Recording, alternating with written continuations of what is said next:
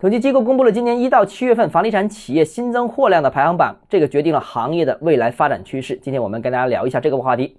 欢迎来到东方之家买房。首先呢，新增货值多少决定了未来可售货量的多少，所以啊，新增货值等于房地产未来销售排名的先行指标。从公布的排名看，华润是一骑绝尘，显示出他们的资金实力、近期拿地的效率，还有未来进入龙头房企的底气。除了传统房地产企业外，滨江、建发、铁建、长隆等都进入了 Top Ten 这样一个范围，是楼市的新兴力量。第二呢，国企央企继续唱主角。过去两年的趋势如此，到现在为止基本上还没有什么改变。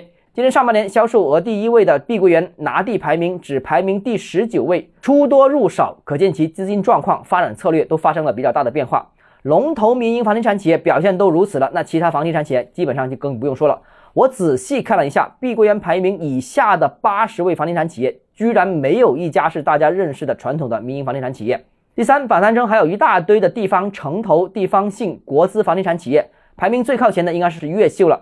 他们基本上有一个共同特征，就是深耕发家的城市，然后再向周边谨慎的进行扩张。这些房地产企业总部所在地的地方政府给予了强有力的支持。当然，我们也要注意到，很多地方城投拿下的地不完全是商业房地产项目，也包括了地方政府委托的项目，也有保障性住房项目等等。好，今天节目到这里。如果你个人购房有其他疑问想跟我交流的话，欢迎私信我或者添加我个人微信，账号是教买房六个字拼音首字母小写，就是微信号 d h e z j m f。想提高财富管理认知，请关注我，也欢迎评论、点赞、转发。